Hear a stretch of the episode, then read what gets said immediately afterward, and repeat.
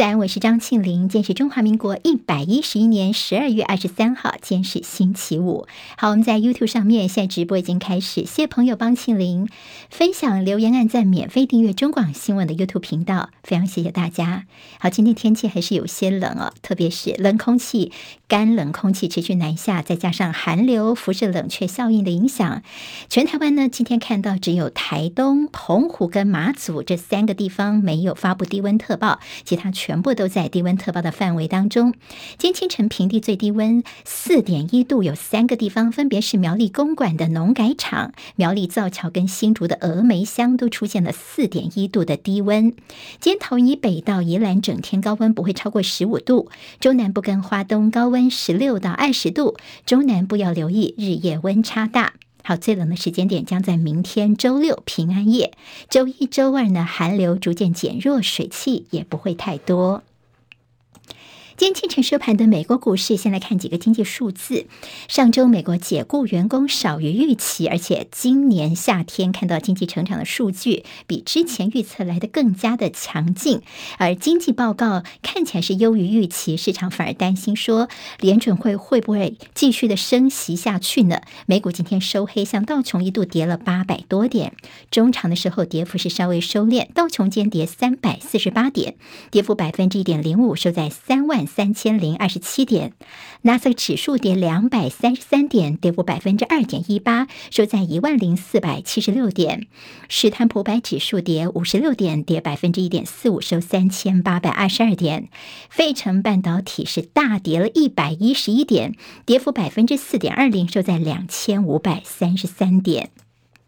好，谢谢汝如，今天一大早在我们的 YouTube 频道上面给庆玲 donate，谢谢大家，元旦快乐。好，我们看一下在大陆的网络上面所传出的一份跟他们疫情有关的是所谓卫健委的会议记录，其中看到大陆在二十号那天呢，新增新冠感染人数一天就有三千七百万人，十二月份累计到现在已经有二点四八亿人染疫了，占总人口的百分之十七点五六。另外，路透社报道说，上海的德济医院。预估上海两千五百万人在下周末结束之前，大概有一半的人口会感染。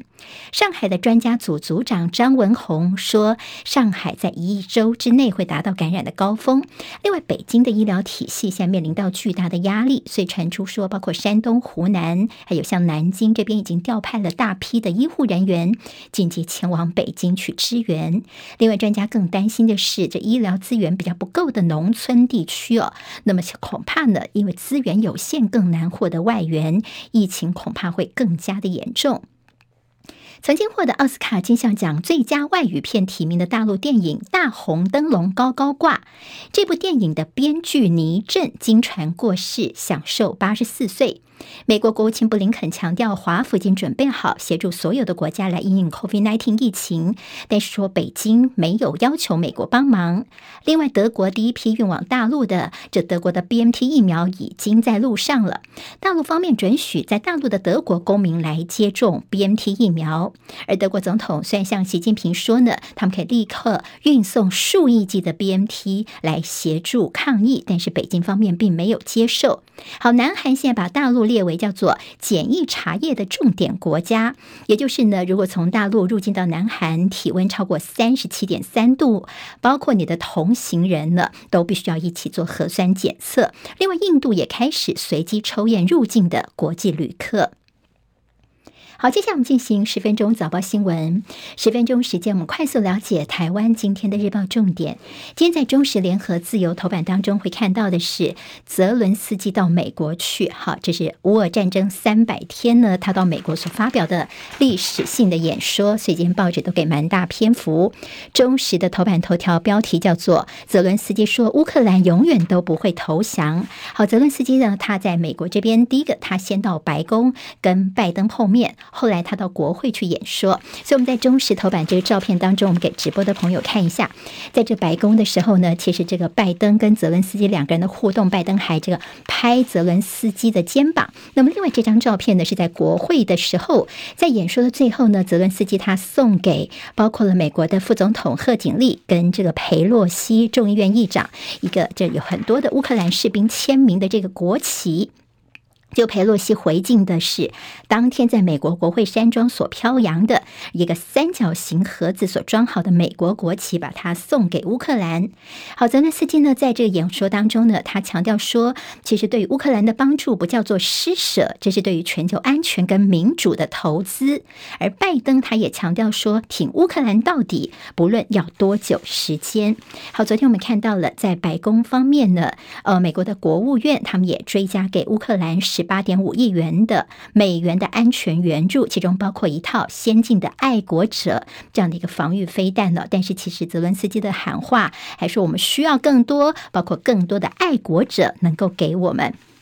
好，裴洛西特别把泽伦斯基到美国国会的这个谈话，他说：“哎，这叫做历史性的谈话。”他甚至把当初丘吉尔在一九四一年耶诞节隔天到美国国会所发表的著名演说，跟泽伦斯基昨天的演说来做相提并论。好，现在拜登已经说他挺乌克兰到底，不论要挺多久，倒是众议院的准议长似乎是有点唱反调，可能在明年初变成新任众议院议长的众议院的共和党领袖麦卡锡，他已经表态说，等到我们共和党来接掌众院之后，将不会再开空白支票给乌克兰。好，那么现在其实，在抗俄罗斯的共识之下，拜登跟泽伦斯基的会面，媒体分析说，这叫做各怀心机哦。那么大家各自有各自的一个盘算。倒是俄罗斯方面警告说，你美国提供给乌克兰更多的武器，只会让乌克兰的民众受苦更久，并且说美国你利用乌克兰人对与俄罗斯进行代理人战争。同时，俄罗斯方面也宣布呢，他们将在一百万的兵力要增加到一百五十万人，也就是在俄罗斯的态度，他们将继续进行持久战。在中时的内页，当谈到说，泽伦斯基这次访问美国有个蛮特殊的情况，就是呢，他的行程一直都是非常保密的。其实他是从基辅先搭火车到波兰，然后呢再搭专机飞到美国去，途中有包括了北约的侦察机跟美国的军机战机。的一个呃绝对机密的护航之下，让他安全的到美国去。他泽伦斯基现在已经回到欧洲了，接下来他的行程可能还会到英国、法国跟德国这些国家去寻求支援。这为大家综合整理了今天有关于泽伦斯基呢，算是历史性的到美国访问的一些重点。《联合报》今天头版头条还有各报头版跟内页都给大篇幅的是昨天行政院所宣布的小三通重启。好，那么这其实是算是限缩性分阶段的一个重启。好，那其实昨天呢，如果您听我们的十分钟早报，昨天在《自由时报》头版就已经看到了这样的一个消息。那么果然呢，宣布的内容是差不多的，时间点是一月七号开始到二月六号，这叫做春节限定。那么对象方面呢，只适用。于金马地区的民众跟陆配，那么他们如果要借用小三通到大陆去来往的话呢，是可以利用小三通的船运的，但是呢，没有开放台商的一个中转。好，那么这个部分呢，倒是台商哦反应最多，说这小三通开半套，影响人数可能有数十万人的，主要就是没有开放台商中转。好，那么也就是包括说，现在大陆呢。如果说你春节想要回来的话，不管你是台胞、台生、台商，只要你不是陆配或金马地区的民众，你是不能够利用这个管道的。在过去呢，因为现在大陆有很多的这个飞机飞回台湾难订，而且又非常的贵，所以他们其实都蛮希望能够利用小三通船运这个管道呢，先也许从厦门到我们的金马地区，然后呢再飞机回到台湾来过节。但现在呢不开放台商中转这个部分的，那蓝营就批说这根本就是做。半套，这对于台胞、台生跟台商是不公平的。好，明天下午两点钟呢，本来就有一个还我小三通游行，所以呢，他们现在对于这个开放的幅度还是不够满意。明天从这自由广场，就是中正纪念堂这边出发的游行队伍，下午两点钟还是会如期来进行。好，那么其实，在小三通方面已经停航了两年多的时间，现在台商回家路依旧是路遥遥。那么现在陆配倒是非常的高兴哦，那么三年多的时间，终于是可以回家去看家人了。好，台商现在生气说，政府你为德不足。如果你担心我们把这个大陆的一些疫情带回台湾的话呢，好，我们愿意先做 PCR，如果是阴性的话呢，我们再上船再回来。甚至说呢，在过去其实，在有直航的船班呢，好，那么是不是也可以考虑开放呢，让大家都能够回来？而今天在这个《自由时报》的内页呢，则是特别提醒大家要关注的是小三通哦。虽然现在稍微的春节专案的开放，但是现在大陆呢，呃，他们的疫情，我们要留意的是他们现在这个病毒株。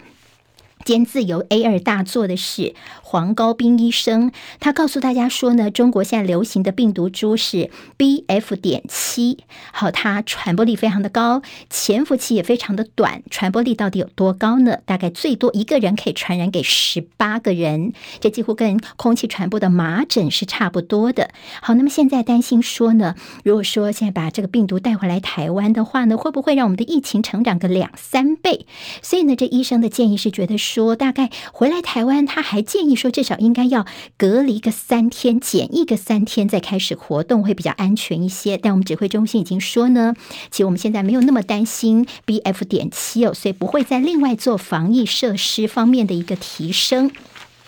联报提到是小三通做半套，又见政治算计。好，那么从大家所推到之前呢，从呃之前这个确诊者的被剥夺投票权，那么现在又以疫情作为包装来政治盘算的一个算计吗？还记得吗？这苏贞昌之前先告诉大家说，担心这个回来台湾哦，民众来抢药，变成这个疫情的一些破口等等。好，那么现在这个开放等于是做半套。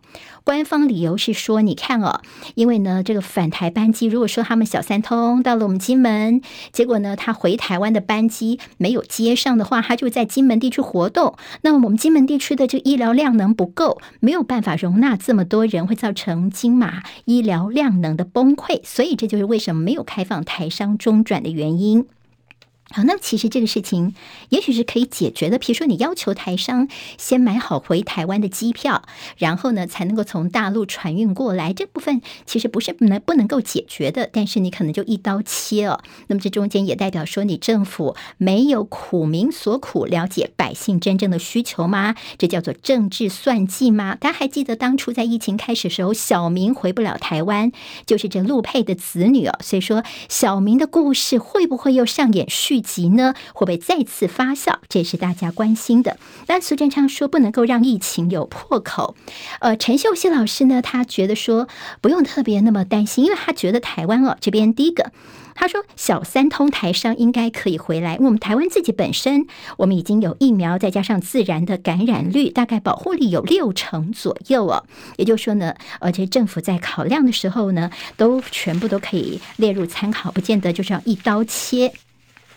好，今天在中时联合对于我们的这退烧药的缺货的问题呢，倒是呃也做了一些说明啊。因为现在呢，担心说我们台湾好像似乎退烧药特定成分的也出现了，有些人呢就是抢购，甚至往大陆这边寄啊。那么防止退烧药的一个缺货，最近不只是台湾，包括一些邻近国家都有出现抢药潮。所以昨天呢，卫福部长薛瑞元就说呢，打算要祭出第一步，限制性购买成药的数量，由药局用。劝导的方式，先对民众进行劝导。那么，如果对岸的疫情严重起来的话呢，就会实施暂时性的实名制。好，卫福部呢会优先的保障医疗院所的用药，甚至民众到诊所、医院看病的时候呢，一定要有退烧药可以用。好，先从药局的劝导限量购买，主要是呢针对普拿疼同成分含有乙酰氨酚的药物，都会同步进行管制。